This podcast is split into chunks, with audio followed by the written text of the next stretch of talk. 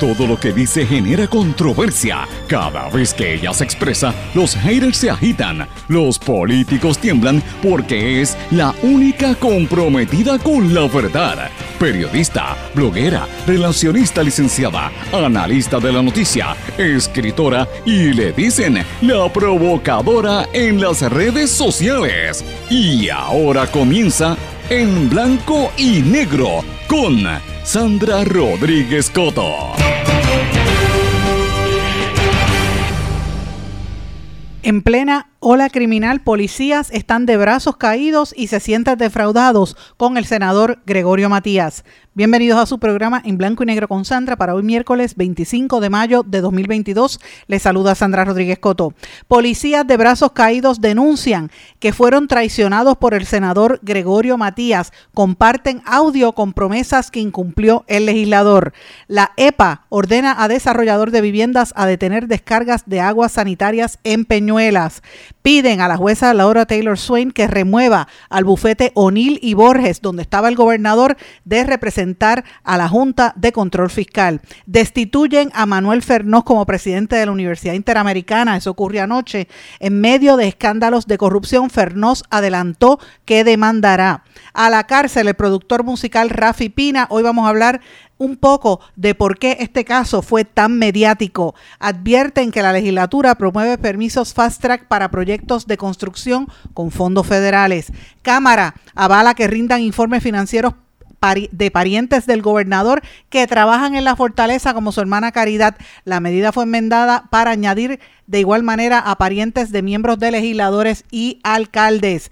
¡Qué joyita! Ex representante Ramón Rodríguez Ruiz, acusado por violencia doméstica y maltrato de menores. Procurador General de Texas sugiere armar a los maestros. Sigue aumentando las víctimas del tiroteo fatal en una escuela en Texas. Ford pagará 19.2 millones de dólares a 40 estados de la nación americana por publicidad fraudulenta en sus carros híbridos. Autoridades que investigan a Danilo Medina dicen que no han encontrado elementos suficientes para acusar al expresidente dominicano de corrupción. Vamos a hablar de estas y otras noticias hoy en su programa en blanco y negro con Sandra. Esto es un programa independiente, sindicalizado, que se transmite a través de todo Puerto Rico en una serie de emisoras que son las más fuertes en sus respectivas regiones, en sus plataformas digitales, aplicaciones para dispositivos móviles y redes sociales. Estas emisoras son la cadena WIAC que la componen W WYAC 930 AM desde Cabo Rojo y Mayagüez, WISA WISA 1390 AM desde Isabela,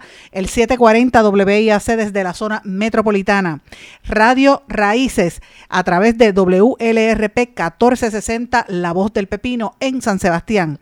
X61, que son las emisoras 610 AM, 94.3 FM, Patillas, Guayama y toda la zona del sureste y este del país, y Radio Grito 1200 AM en Lares y 93.3 FM en Aguadilla. Vamos de lleno con los temas para el día de hoy. En blanco y negro con Sandra Rodríguez Coto. Bienvenidos a su programa en blanco y negro con Sandra. Muy buenas tardes a todos los que nos están sintonizando. Gracias por sus mensajes y su apoyo a los amigos en en Puerto Rico de costa a costa y los que nos sintonizan fuera de aquí también, que me han estado escribiendo muchísimo al correo electrónico en blanco y negro con Sandra arroba gmail.com y también a través de las redes sociales, que han estado algunos de ustedes muy activos. Gracias por estar pendientes a lo que estamos haciendo aquí, el trabajo que tratamos de hacer con seriedad y presentando informaciones importantes en nuestro país. Señores, quiero, ¿verdad?, mencionarles que hoy vamos a hablar de diferentes temas, vamos a hablar de corrupción gubernamental, de los casos que están en los tribunales de lo que ha estado aconteciendo en Puerto Rico en las últimas horas. Pero quiero comenzar con un tema eh, de algo que usted no lo va a escuchar directamente en ningún otro lugar. Eh, ¿Por qué? Porque es, es consecuencia de la criminalidad que se vive en Puerto Rico y qué es lo que hay al interior de la policía de nuestro país. Este mensaje va a todos los oficiales de la policía que me han estado escribiendo en los últimos días. Yo los estoy escuchando, estoy muy atenta a sus preocupaciones y las frustraciones de muchos de ustedes que han estado comunicándose con esta servidora. Yo no voy a poner, a poner audios de ninguno de ustedes porque no quiero exponerlos a que les le sometan sanciones. Pero francamente, mis amigos que me están escuchando, el, oír las frustraciones que tienen los policías es grande. Y yo planteo esto porque fíjese lo que ha estado pasando en Puerto Rico. Por ejemplo, ayer por la mañana, como eso de las 11 de la mañana, las autoridades alertaron que hubo un tiroteo en pleno Expreso Las Américas y uno de los hombres llegó herido en esa balacera que fue como a las 11 de la mañana, llegó por su cuenta al centro médico, un Mirage, y allí llegó muerto, señores. Eh, y con ese crimen, la cantidad de muertes violentas reportadas en lo que va de este año ya superaba las 239. El año pasado habían sido 237. A esto usted le tiene que añadir dos asesinatos más que hubo en Juana Díaz, que lo anunció la División de Homicidios de la región Ponce, que estaba investigando. Esto fue cerca de una fábrica de matres en la carretera PR 551. A esto usted le tiene que añadir todos los incidentes que hubo este fin de semana donde murieron 10 personas que se sepa asesinadas, de las cuales incluso hubo una balacera eh, a plena luz del día eh, donde terminó una, la segunda masacre del año. Y estos son algunos de los que les estoy mencionando.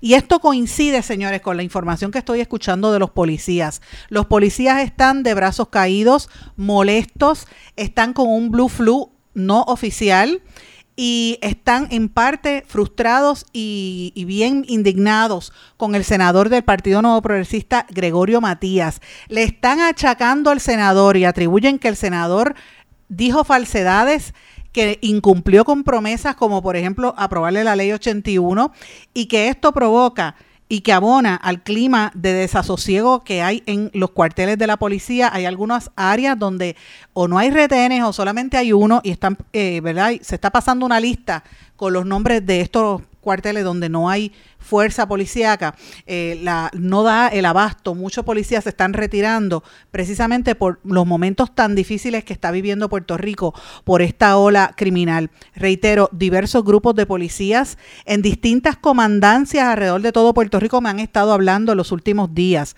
particularmente las últimas 24 horas. He estado también viendo cómo se comunican a través de las redes sociales Facebook y Twitter y los mensajes en servicios de mensajería como WhatsApp y Signal, que también están haciendo mensajes por allí, eh, y, y, están indignados con Gregorio Matías, con el senador nuevo progresista, que había sido policía en el pasado, por él haberles prometido que iba a hacer un retiro digno por darle, eh, hacer el espectáculo y engañarlos. Y están circulando un audio de un momento cuando Matías iba a entrar al programa Lo sé todo por Guapa Televisión. Eso fue el año pasado, él iba a participar en ese programa que la gente que sigue este eh, me sigue a mí sabe que yo trabajé en ese programa, yo lo ayudé a lanzar hace muchos años, pero hace años que no estoy con ellos. Ah, se ha convertido en un programa donde tienen temas políticos en ocasiones y ellos dicen que Gregorio Matías estaba entrando a ese programa y en el mismo audio se escucha a Matías cuadrando para engañar a los policías de Puerto Rico. Esto fue lo que dijo Gregorio Matías. Vas a estar en todo hoy también a las 2 y 30, ¿verdad? Nada, lo importante del caso es que yo creo que yo voy a estar también. Tú lo que tienes que decir, tú lo que tienes que decirle en vivo ahí, decirle, ellos dicen porque hagan una enmienda a la ley y que pongan a policía nada más. Así mismo, tú lo puedes decir, dilo abiertamente, ábrelo a la conversación. Eso sería el norte tuyo. Díselo y me va a decir, senador, si ellos me dicen, ¿y usted? Bueno, si lo traen al pleno, lo evaluaremos. Ah, eso es lo que, que tú tienes. Muévela, muévelo para ese. Mueve el movimiento para eso. Mueve el movimiento. Si, si eso se hace, eso se podría hacer. Y tiene que tirar hoy porque tenemos hasta el viernes para hacerlo. Y el gobernador lo firme. Esa voz que ustedes escucharon es un audio, es más bien un vídeo que se ha estado circulando a través de cuentas de los policías donde dicen que esta es la voz de Gregorio Matías, donde los engañó prometiéndoles que iba a aprobar y que iba a ser el voto decisivo por la ley 180, por la, la ley 81, sabiendo que la Junta de Control Fiscal no las iba a aprobar y ellos están bien descontentos con las condiciones laborales, particularmente con lo del retiro. Además, que no les satisface. Además, dicen que todavía no les están pagando las horas extra que ellos esperaban. Y dicen que Gregorio Matías les prometió que iba a gestionar eso y no lo ha hecho. Sienten que ha traicionado a los policías. Matías, que había sido policía. Señores, yo quiero que ustedes sepan que yo me comuniqué con la oficina del senador Matías y el ayudante de él me dijo que él no iba a estar disponible ni ayer ni hoy, que posiblemente mañana estaría este, disponible para contestar preguntas, si acaso por teléfono o quizás el viernes. Así es que eh, hicimos las gestiones. El senador sabe que ya le dejé mis contactos, me pueden llamar en, en caso de que me ¿verdad? quiera reaccionar a estas declaraciones. Pero yo esto lo estoy atando, señores, a otro elemento adicional que dicen también los policías. Hay una guerra a muerte entre el jefe de la policía el, que ahora le llaman el, el, de la policía Antonio López y el secretario de Seguridad Pública Alexis Torres. Hay una guerra de poder, de quién manda más, y esto está provocando que haya desconexión a nivel de las regiones, porque hay unos comandantes que le responden a Alexis Torres y otros que le responden a Antonio López. Por eso fue que se alega que el gobernador tuvo que reunirlos ayer de emergencia eh, a los tres para ver de qué manera iban a tratar de mejorar o a, contrarrestar la ola criminal que evidentemente está pasando, eh, donde se acordó supuestamente, entre otros, hacer patrullaje preventivo eh, y otros recursos. Pero ¿qué otros recursos, señores? Posiblemente va a ser la Guardia Nacional porque no hay policía suficiente. Y esta guerra sin cuartel que hay entre ambos, pues los, los lleva cada día más difícil a, que pues puedan hacer acciones concertadas. Eh, los policías con quienes yo tuve la oportunidad de conversar, que les repito, son gente de diferentes partes de nuestro país, coinciden en que todos estos reclamos se los llevaron a Gregorio Matías y a otros legisladores, pero específicamente lo mencionan, y dicen que se sienten traicionados. Para la gente que no recuerde, Matías había sido policía antes de ser senador. Y en el año 2020, por una petición que hizo el periodista y amigo Oscar Serrano eh, y el Centro de Periodismo Investigativo, fueron al Tribunal Federal y el juez Gustavo Gelpi ordenó la publicación de un acuerdo transaccional por los casos de brutalidad policíaca y violaciones de derechos cometidos por el hoy senador Gregorio Matías cuando era policía. Esas violaciones de ley que cometió Gregorio Matías, porque era un abusador, le costaron al pueblo de Puerto Rico 165 mil dólares, según reveló el informe que el juez Gustavo Gelpi, el juez federal, le dio al, al, medio verdad cibernético, al centro de periodismo y al periodista Oscar Serrano. Entre las cosas que se le imputaba al entonces teniente segundo Gregorio Matías, quiero que ustedes sepan que la reforma de la policía, ustedes saben que los federales entraron y pusieron una reforma de la policía, eh, esa, el, el, el informe de esa reforma se basaba inicialmente en el caso de Matías, cuando Matías le disparó a un dominicano, un ciudadano de nombre Ignacio Santos, que no solamente lo golpeó, y después que lo golpeó, le disparó en varias ocasiones y este, motivó a otros policías a que le cayeran arriba al dominicano, a este señor dominicano, estando a él en el piso. Y el detonante de los actos fue que Matías, eh, de los actos, porque quien incitó todo eso, según el pliego y según el informe federal, fue el hoy senador Gregorio Matías. El detonante de todos estos casos fue que el hombre le dijo, le reclamó que dejara de hacer expresiones xenófobas contra los dominicanos. Y es irónico porque Gregorio Matías nació en la República Dominicana y llegó a Puerto Rico siendo niño, pero ese no es el único caso por el cual se inició la reforma de la policía. Hubo un segundo caso que también implica al senador Gregorio Matías, todo esto que estoy diciendo es de, de conocimiento público, donde el estudiante universitario Edgardo Gómez Soto alegó que un grupo de agentes que incluía al hoy senador lo arrestaron injustificadamente y lo golpearon después que lo habían tenido arrestado en el cuartel donde él se pudo escapar para recibir atención médica y ambos casos fueron los que le costaron al pueblo de Puerto Rico 165 mil dólares tan solo la compensación directa a los demandantes. Matías tuvo además 15 querellas administrativas que incluyen conducta inmoral, deuda, el no haberse hecho la prueba de dopaje, violencia doméstica, maltrato verbal, ausencia, abandono de servicio, negligencia, parcialidad e ineptitud y pérdida de propiedad del gobierno. Así que quería ponerlo esto en contexto porque vamos a darle seguimiento a este tema. El senador si quiere hablar con nosotros sabe dónde conseguirnos. Eh, hicimos las gestiones pero no estaba disponible. Y uno ve estas noticias, ¿verdad? Y escucha los testimonios de los policías que llaman y que me dicen cómo se sienten y uno se siente frustrado y uno dice, bueno, como está la criminalidad en Puerto Rico, pues uno no sabe ni qué atenerse, ¿verdad? Hay que tener cuidado de no tirarse a la calle. Y si uno pone, se pone a pensar en más detenimiento, ¿verdad? Eh, uno no sabe quién puede ser el violento. Eh, hay, ahora mismo, ayer hubo el caso de Rafi Pina, y hoy vamos a hablar de Rafi Pina un poquito más adelante, que se le acusaba y de hecho fue, fue hallado culpable y sentenciado ayer precisamente por tener unas armas ilegales en su casa, que, que, aquí no quieren hablar de las armas ilegales y para qué era que las tenía, porque no tenía permiso, una arma, un arma en particular que la había modificado. Y uno dice, bueno, ¿qué es lo que está pasando en este mundo donde las armas es como el, el ¿verdad? la orden del día? Lo que me lleva a lo que está ocurriendo la, en Estados Unidos con el tiroteo que hubo en la escuela elemental de Ubalde en Texas, donde por lo menos más de una veintena de, muertes, incluyendo más de más o menos 19 niños, segundo, tercer y, cuarto grado, eh, a manos de eh, un joven de 18 años, presuntamente identificado como Salvador Ramos, que también murió abatido por los tiroteos de los de los eh, policías. obviamente en la última semana de clases entró este con una pistola y entró a, disparar, lo mismo que había sucedido anteriormente. Es terrible y, yo quiero compartir con ustedes varias de las reacciones a esta matanza tan horrible y tan atroz que vive la nación americana. Esto fue lo que dijo Steve Kerr, el coach del equipo profesional de baloncesto del Golden State Warriors, sobre ese tiroteo ayer. I'm not going to talk about basketball. Nothing's uh, happened with our team in the last six hours.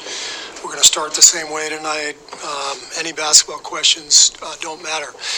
Um, since we left shoot around, 14 children were killed 400 miles from here, and a, and a teacher. And in the last 10 days, we've had elderly black people killed in a supermarket in Buffalo. We've had Asian churchgoers killed in Southern California, and now we have children murdered at school. When are we going to do something? I'm tired. I'm, I'm so tired of getting up here and offering condolences to, to the devastated families that are out there. I'm so tired of the, excuse me, I'm sorry, I'm tired of the moments of silence. Enough. There's 50 senators right now who refuse to vote on H.R. 8, which is a background check rule that the House passed a couple years ago. It's been sitting there for two years. And there's a reason they won't vote on it to hold on to power. So I ask you, Mitch McConnell, I ask all of you senators who refuse to do anything about the violence and school shootings and supermarket shootings, I ask you, are you going to put your own desire for power ahead of the lives of our children and our elderly and our churchgoers? Because that's what it looks like. It's what we do every week. So I'm fed up. I've had enough. We're going to play the game tonight, but I want every person here, every person listening to this, to think about your own child or grandchild or mother or father or sister, brother. How would you feel if this happened to you today? We can't get numb to this. We can't sit here and just read about it and go, well, let's have a moment of silence. Yeah, go Dubs, you know. Come on, Mavs, let's go. That's what we're going to do. We're going to go play a basketball game. And, and 50 senators in Washington are going to hold us hostage do you realize that 90% of Americans, regardless of political party, want background check, universal background check? 90% of us, we are being held hostage by 50 senators in Washington who refuse to even put it to a vote, despite what we, the American people, want. They won't vote on it because they want to hold on to their own power. It's pathetic. I've had enough. Fue bien contundente esta rueda de prensa de este coach del equipo de baloncesto eh, y, realmente para mí sintetiza la sensación que había general en la nación americana después de los tiroteos. Es una extraña coincidencia que hayan ocurrido tantos incidentes uno detrás de otro.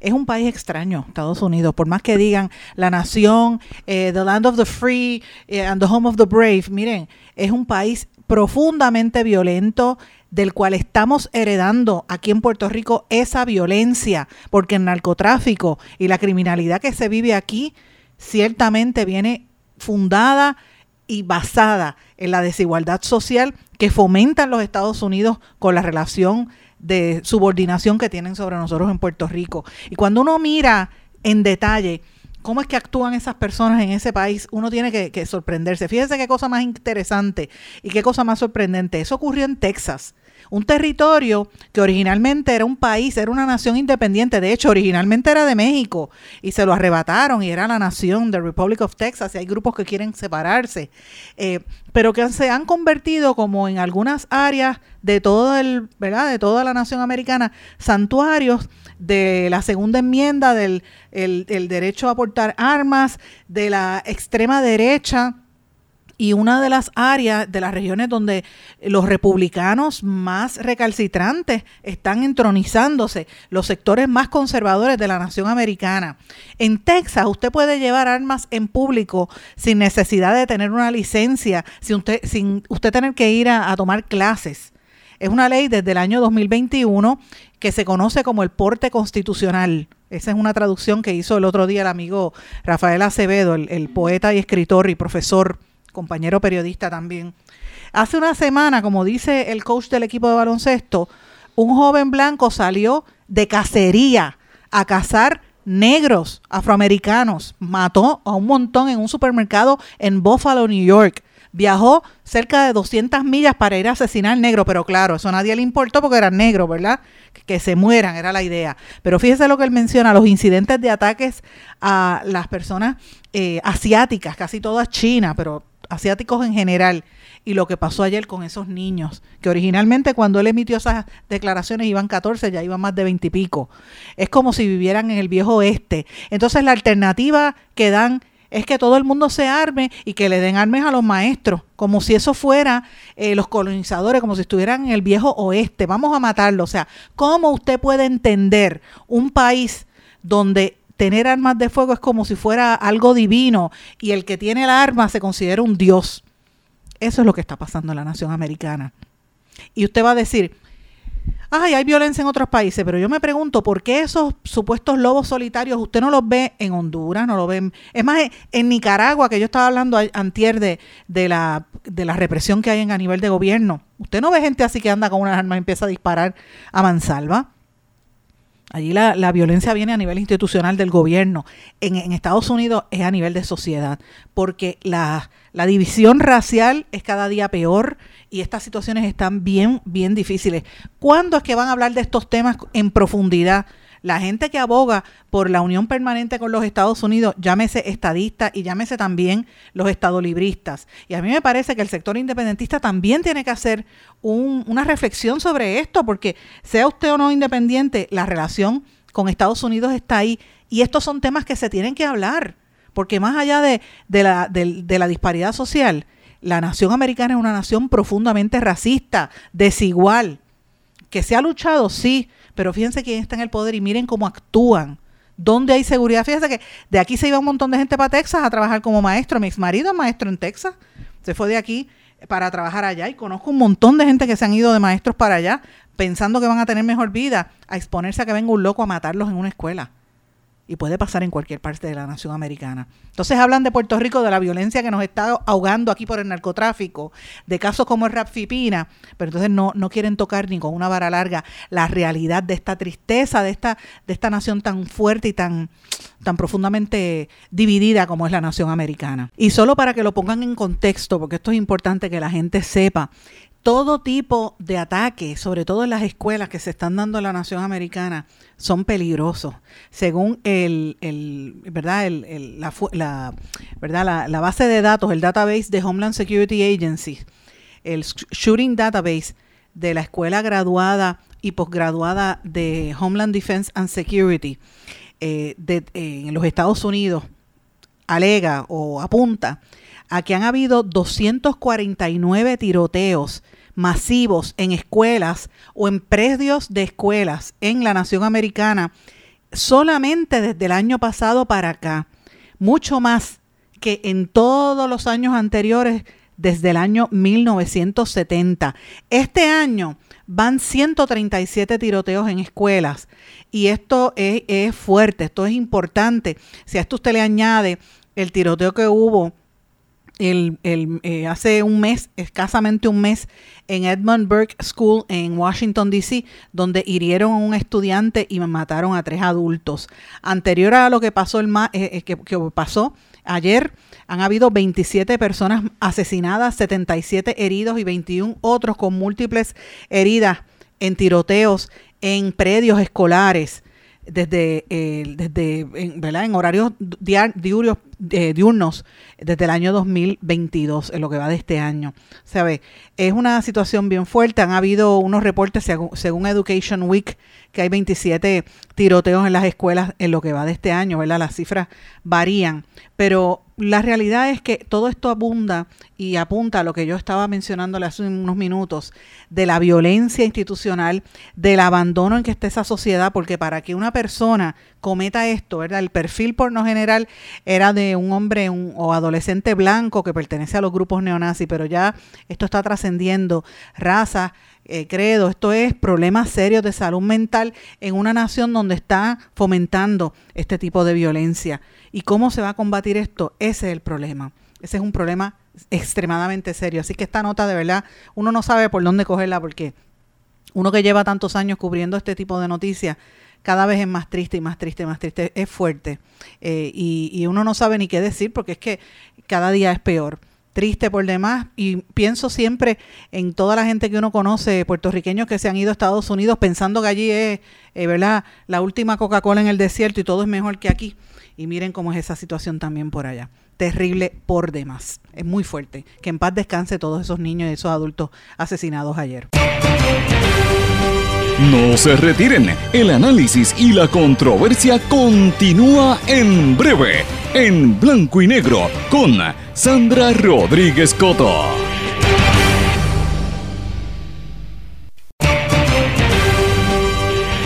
Y ya regresamos con el programa de la verdad, en blanco y negro, con Sandra Rodríguez Coto. Y regresamos en blanco y negro con Sandra. Bueno, tengo una noticia que quiero mencionarles sobre el tema de la protección del ambiente en Puerto Rico. Y ustedes recordarán que había trascendido hace unos días públicamente en una organización en el área de, de, Peñuelas que estaba tirando agua, las descargas de aguas usadas las aguas negras, como dicen, que estaban reventando y caían entre, entre las calles de las personas eh, y la gente caminaba entre eso y también llenaba en una estación de bombeo. Y no solamente eso, sino que el agua caía y llegaba a cuerpos de agua, unos ríos y unas quebradas cercanas. Esto es parte de los problemas que ocurren en Puerto Rico por la, las construcciones desmedidas, la manera en que se construye en Puerto Rico muchas veces eh, cuando se dan permisos ilegales, se hacen estas, estas construcciones, en este caso una urbanización que no cumple con los, con los requisitos. Pues el compañero periodista Marco Pérez Ramírez está publicando esta, este seguimiento en Eiboricua, me parece que es fundamental. Usted puede leer el detalle completo allí, es parte de las investigaciones que, está, que estamos tratando de hacer en este medio y, y para el país cosas que son importantes que hay que darle seguimiento. Ahora resulta que la Agencia Federal de Protección Ambiental la EPA, Environmental Protection Agency, emitió una orden de cumplimiento en virtud de la Ley Federal de Aguas Limpias contra ALV Development porque eh, hay que detener las, las, descargas de aguas usadas no tratadas provenientes de un desarrollo residencial en Peñuelas que descarga hacia la quebrada Los Cedros. Y dice que esto es una, según el documento, que esto es una acción de cumplimiento que abordará y eliminará un peligro para la salud pública en varias comunidades en el municipio de Peñuelas mientras reduce la contaminación y protege el agua limpia. los cuerpos de agua están regulados a nivel federal bajo esa ley, Ley Federal de Agua Limpia, y hay que cumplir con todo. Y ustedes recordarán que el pasado 5 de abril la EPA inspeccionó la estación de bombeo en esa, en esa, en ese, en esa área, la urbanización Parque Miramonte, después de que recibieran una serie de querellas alegando que los desbordamientos de aguas sanitarias estaban llegando a una quebrada cercana y afectando la calidad de agua y los ecosistemas colindantes, como las cavernas, que es un área natural protegida, las cuevas del convento. Eh, la semana pasada, para el 16 de mayo, compañero eh, eh, Marcos Pérez había reportado que el informe producto de la inspección imputaba a ALV Development violar esa ley federal porque no hicieron adecuadamente el, proceso, ¿verdad?, para la, las aguas tratadas de la urbanización. Y entonces ahora pues la EPA anuncia que, que en efecto la compañía violó la ley de agua limpia federal y que esto pues no, no se puede eh, aceptar, ¿verdad? Y esto exige que la empresa deje de descargar cualquier contaminante, contaminante incluyendo el tratamiento de aguas y, les impone una serie de multas. Eh, y esto obviamente es importante porque, señores, en esa región la gente lo estaba reclamando hace mucho tiempo. Eh, obviamente las comunidades en Parque Miramonte, en el sector sumidero, las parcelas Santo Domingo 2 y la Sociedad Espeleológica Unida del Sur, han estado haciendo unos reclamos hace bastante tiempo sobre eso y no le habían hecho caso. Entonces, de buenas a primeras, cuando empiezan a darse cuenta que hay una peste, que huele mal, y que eso es un área llena de, de cuevas, se dan cuenta que la urbanización está descargando las aguas sanitarias crudas sin tratarlas con desperdicios humanos. O sea, usted está bien, viviendo entre eso y no solamente eso, sino que las tiran por una cueva.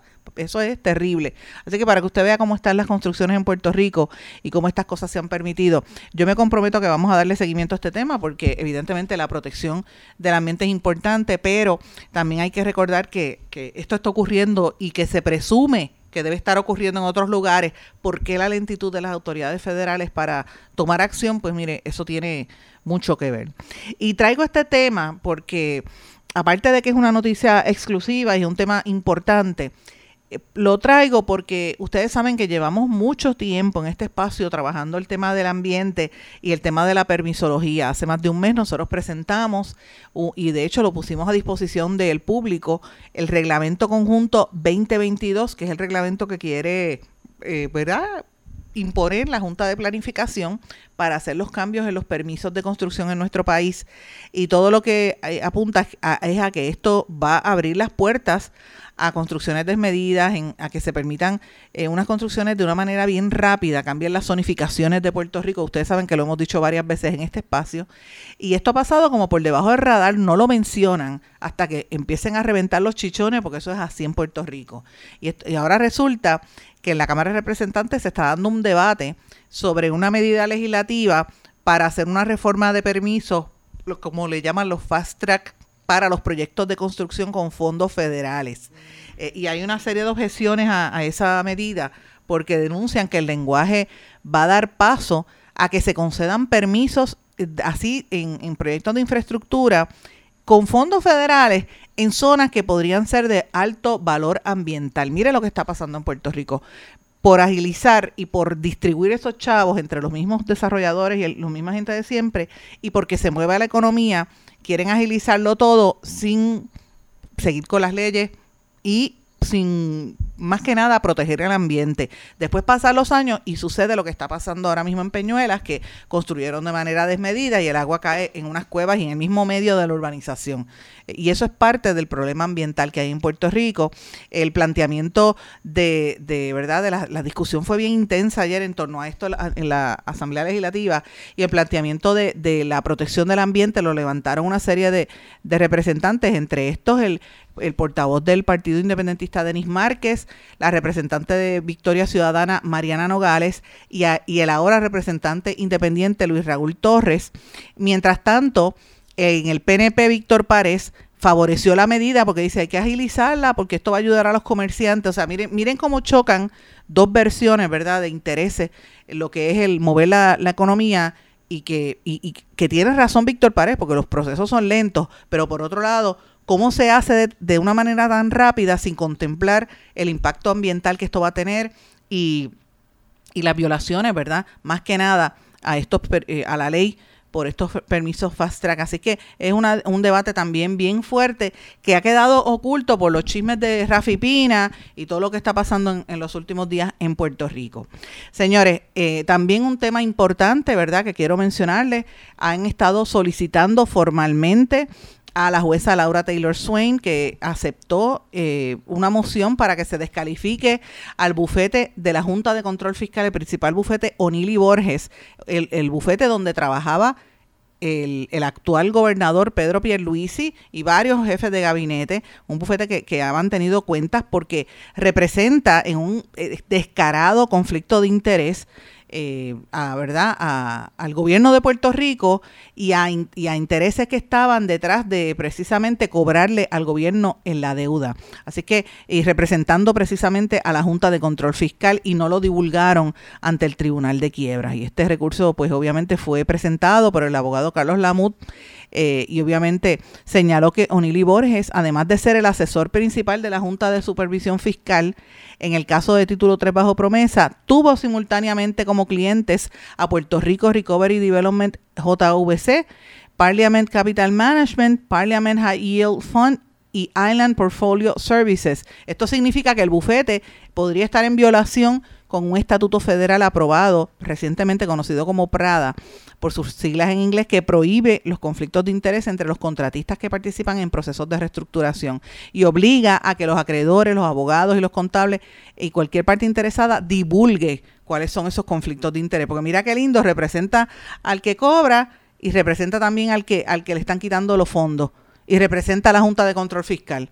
¿Sabe? Todos participaron en la controversial transacción de compraventa de la cartera de préstamos del Banco de Desarrollo Económico, que era de 384 millones, pero que fue adquirida con casi un 91% de descuento. La, la, vendieron a precio de pescado a bombao. Y esa ah, transacción es objeto de un pleito en el tribunal porque el propio Banco de Desarrollo Económico dijo que se declare nula. Así que estamos viendo todo este proceso de, irregularidades vinculadas al proceso de la quiebra de Puerto Rico y cómo se han beneficiado los, los, bufetes, en este caso donde estaba el señor gobernador. Miren qué cosa más terrible, entre otras cosas, pendiente por demás. Ayer trascendió también una noticia que dejó a mucha gente consternada. Destituyeron al presidente de la Universidad Interamericana, Manuel J. Fernós, que llevaba 23 años al mando de esta institución. Eh, esto fue una destitución... Eh, sumaria, tácita, completa de, de, la, de los miembros de la Junta de Síndicos eh, y hay una serie de, ¿verdad?, de, de planteamientos al respecto. Al principio trataron de hacerlo de una manera bien solapada, pero luego en horas de la tarde, como diría que como a las dos horas de la destitución, que eso trasciende públicamente, Fernós, que como dije llevaba sobre 23 años en, la presidencia, eh, estuvo eh, diciendo que no le dejaban hablar, que estaban tratando de acallar su voz y que está considerando demandar a la institución.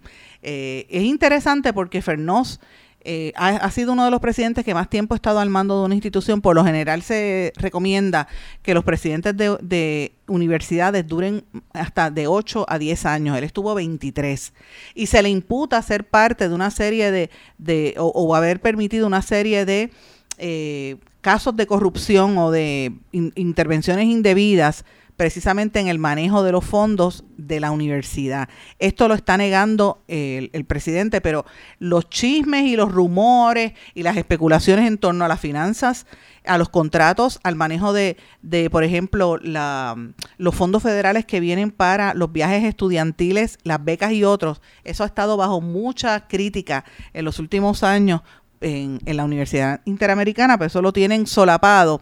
También hay un elemento que tiene que ver con uno de los ayudantes principales que tenía Fernos, eh, y obviamente se trata de, eh, esto coincide con el, el anuncio de que no le iban a renovar a la ex gobernadora Wanda Vázquez su contrato para dar clases en la Interamericana, contrato que ella necesita para sobrevivir, según sus abogados, en medio del pleito que ella tiene, que, eh, todavía no ha iniciado y que anuncian que supuestamente la van a arrestar por recibir contribuciones ilegales durante su campaña política. Así que, este, obviamente, hay unas alegaciones de que le llevaron, hubo un, un, operativo, llevaron todos los documentos que había internamente en la oficina de Fernós y, esto vincula a un ayudante que él tiene, creo que se llama Dominic eh, Gilomirni, Gilomir, eh, Gilomir eh, Gilormini, perdón, Gilormini, Dominic Gilormini es uno de los nombres que se ha estado mencionando y que este obviamente pues todo esto plantea una serie de interrogantes que vamos a estar escuchando las próximas semanas, pero para que usted vea cómo es que se manejan los casos de corrupción y los casos y las imputaciones públicamente. Eh, Fernós no ha hecho expresiones, yo me imagino que en algún momento las vamos a estar oyendo en los próximos días. Interesante problema. Tengo que irme una pausa porque el tiempo me acaba de traicionar, me, me, acabo de dar cuenta. Cuando regresemos vamos a hablar de otros asuntos importantes, lo que está pasando con el ex representante Ramón Rodríguez Ruiz. Regresamos enseguida. No se retiren, el análisis y la controversia continúa en breve, en blanco y negro, con Sandra Rodríguez Coto. En mi pueblo se chinchorrea bien duro. Aquí me cubre mi plan médico y en tu pueblo también. En mi pueblo es donde tenemos las mejores vistas. Aquí cubre mi plan médico y en el tuyo también. En mi pueblo se goza de verdad. Aquí me cubre mi plan y en tu pueblo también. Plan de salud Menonita en todo Puerto Rico. El plan médico que te cubre con una extensa red de médicos, especialistas y laboratorios. Además, te cubre en el hospital de tu preferencia en cualquier lugar de Puerto Rico. Plan de salud Menonita. Pero tú sabes cómo es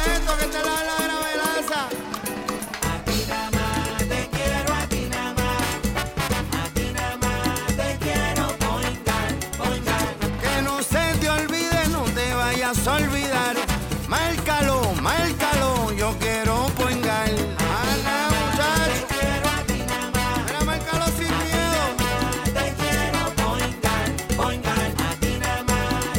Yo quiero muchacho. Quites el dolor de cabeza con sus obligaciones de contabilidad con los servicios que presta Villalba y Villalba Company. Directo, personal y con sensibilidad humana. Lo que se busca en un verdadero asesor de contabilidad para todo tipo de servicio de contabilidad, pago de IBU, pago de nómina, informes trimestrales y anuales y otros. Ofrecen servicio directo personalizado. Villalba y Villalba Company. Para orientaciones, su teléfono el 939-336-5774. 939-336-5774. Y ya regresamos con el programa de la verdad, en blanco y negro, con Sandra Rodríguez Coto. Y regresamos en blanco y negro con Sandra. Mire qué joyita, señores. El ex representante del Partido Nuevo Progresista, Ramón Rodríguez Ruiz, fue arrestado en un sector de Guayama por un caso de agresión, y esto lo confirmó la oficina de prensa de la policía, acusado de violencia doméstica y maltrato de menores. En la noche, la jueza Rebeca Vera Ríos del Tribunal de Primera Instancia determinó causa por un cargo de violación al artículo 3.1 de maltrato bajo la ley 54 para la prevención de la violencia doméstica y por el artículo 59 maltrato bajo la ley de seguridad de menores y se le fijó una fianza de 10 mil dólares que prestó a través de un fiador privado. Esto surge de una querella a eso de las 7 de la noche, eh, donde se alega que el ex representante agredió con las manos a una mujer en diferentes partes de su cuerpo y que también la jamaqueó. Cuando la hija de 12 años de la mujer intentó intervenir, presuntamente le empujó, ocasionando que se, se golpeara contra una coqueta. Y este es el representante que en el año 2017 protagonizó un incidente similar, aunque no se prestaron eh, cargos en aquel momento durante el incidente. Ahora, eso sí provocó una investigación legislativa que culminó con su expulsión de la Cámara de Representantes. Recuerden esto, la pesquisa estuvo centrada en Soniel Torres Suárez, quien era la directora de su oficina legislativa, que luego se declaró culpable de corrupción gubernamental en enero del año 2020, donde se le imputaba que él la había agredido. Ella hizo alegación de culpabilidad por 10 cargos que pesaban en su contra en relación con un esquema en el que se crearon entidades sin fines de lucro con el fin de obtener fondos de la legislatura. O sea, la idea era, o la percepción que, que esto generó en aquel momento, si ustedes recordarán, fue que él la ordenaba crear estas corporaciones sin fines de lucro y como el eh, representante él mismo le asignaba los fondos, que después él se quedaba con ellos, ¿verdad? Esto no se pudo probar, ella hizo alegación de culpabilidad y ella es la que está aprobándolo y de hecho hubo unas imputaciones de que él la había agredido también a esta empleada. Ustedes recordarán aquel escándalo eh, y obviamente a ella la sentenciaron el año en el año 2020 a siete años de probatoria. Fíjense qué, qué, qué clase de joyita había en la Asamblea Legislativa que ahora aparece agrediendo a una mujer y a la hija de esta mujer. increíble por demás. Pero bueno, que, le, que caiga sobre él todo el peso de la ley. Y hablando sobre esto, también que caiga sobre Rafael Pina todo el peso de la ley. El productor de reggaetón y de música popular fue sentenciado a tres años y cinco meses de cárcel, tres años de libertad supervisada eh, y un pago de una multa por 150 mil dólares en- por violación a la ley de armas. Aquí trataron de presentar a Rafi Pina como si fuera el santo varón.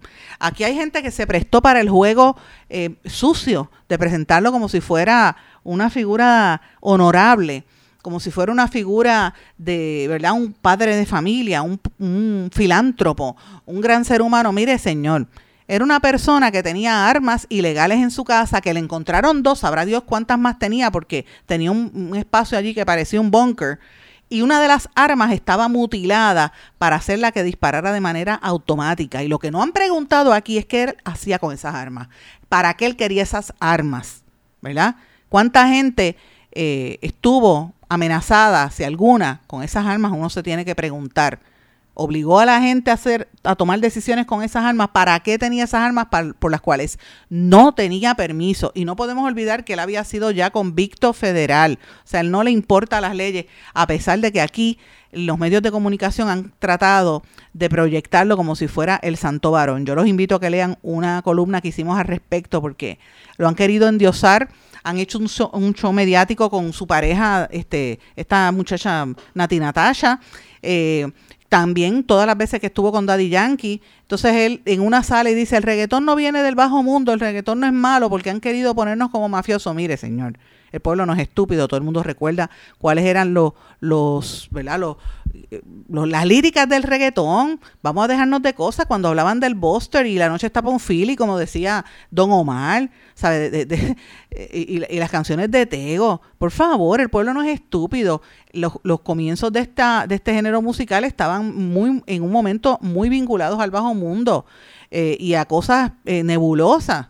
Y entonces, que si se han, eh, por decirlo así, se han limpiado y comercializado, sí. Ahora el reggaetón es el, el género principal a nivel internacional, es uno de los productos más importantes musicales de Puerto Rico, que se ha exportado en todas partes del planeta, en, en- hasta, en, hasta, hasta en Arabia, en China. El reggaetón eh, se utiliza y todo lo que ha bajado de ahí. Mire lo que está pasando con Bad, con, con Bad Bunny a través del trap y de reggaetón y con todos los ex- exponentes puertorriqueños.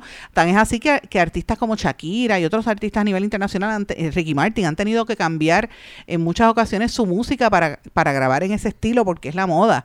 Pero una cosa es el estilo y otra es la moda y otra cosa muy diferente es utilizar eso como un subterfugio para el lavado de dinero, para hacer ilegalidades, para el tráfico de drogas, como ha ocurrido, por ejemplo, en, en vínculos con eh, este poderoso narcotraficante César el Abusador, que tenía todos los clubes de, de reggaetón en Santo Domingo. Y ayer era que se presentaba Osuna, el mismo Daddy Yankee y todo esto, y resultó ser un sitio donde tenía la droga y la distribución de drogas más grande.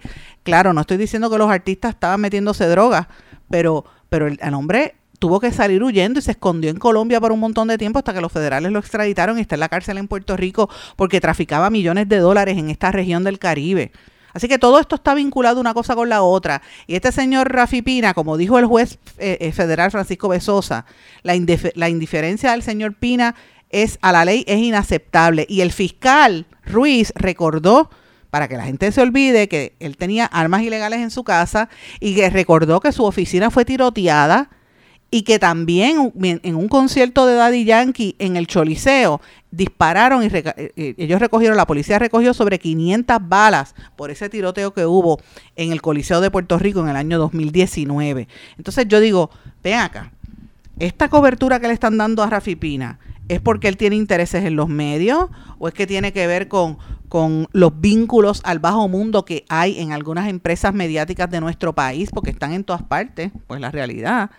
Tiene que ver con las ilegalidades. Esas son las preguntas que uno los tiene, se tiene que hacer. ¿Por qué lo han querido proyectar como una imagen santa e impoluta? Es para desviar la atención del chisme político del gobernador con el Super PAC y Wanda Vázquez con, la, con el financiamiento ilegal de su campaña pues miren, este, la pregunta es, ¿lo están glorificando porque él es un reincidente? Él es una persona que por donde quiera que usted lo mire, se está mirando mal en un país donde hay profunda, eh, ¿verdad?, violencia, precisamente por el tráfico de armas. Eh, tratar de proyectar a Rafi Pina como un influencer, pues mire, eso demuestra mucho cuáles son los valores de mucha gente que está en los medios. Eso no, para mí, ese, una figura como ese son son abortos de la naturaleza, son, son gente que, que no ayuda. Crear un influencer de una persona que violó la ley y que tenía unas armas, ¿para qué las tenía? Es la pregunta, ¿para qué tenía esas armas? No tenía permiso para las mismas, armas ilegales. Hmm. Va a cumplir cárcel, él dijo que ya iba a apelar, pero bueno, ya ustedes saben de qué se trata esto, increíble por demás. Tengo que mencionarle varias cosas también. Eh, ayer la Cámara de Representantes, esto fue en, en entrada en la noche, esto es un tema importante también, eh, aprobó una medida legislativa que da paso a que los parientes del gobernador de turno que reciban o no ingresos tienen que rendir informes financieros ante la Oficina de Ética Gubernamental. Esta ley se hizo precisamente para obligar a Caridad eh, Pierluisi, la hermana del gobernador Pedro Pierluisi, a que rinda informe financiero. Ella dice que está ah, eh, trabajando de manera voluntaria, pero tiene un, entourage de, de seguridad tiene acceso a toda la información y recordemos que su marido es uno de los principales cabilderos del país y que representa un montón de intereses y que como tal también eh, se le imputan irregularidades en el, eh, lo dijimos aquí la semana pasada, en el entorno del contexto de, de crear el Super PAC para recaudar fondos de manera ilegal con, eh, ¿verdad? tratando de ocultar quiénes eran los beneficiados y esto fue lo que dijo el amigo del gobernador en el proceso en donde admitió culpabilidad. Así que todo una cosa se vincula con la otra eh, y obviamente esta medida obviamente lo que hace es obligar a que, a que haya transparencia. Se añadió para que se le pusiera una parte donde los familiares de los legisladores también tuvieran que decir esto. Brevemente, señores, eh, ustedes saben que nosotros llevamos hace mucho tiempo con los compañeros de El Demócrata y demás allá de la curva, donde también estamos publicando historias allá en, República Dominicana y en, Miami. Eh, y llevamos con ellos trabajando muy de cerca, viendo lo que está ocurriendo en el gobierno allá de investigaciones por corrupción.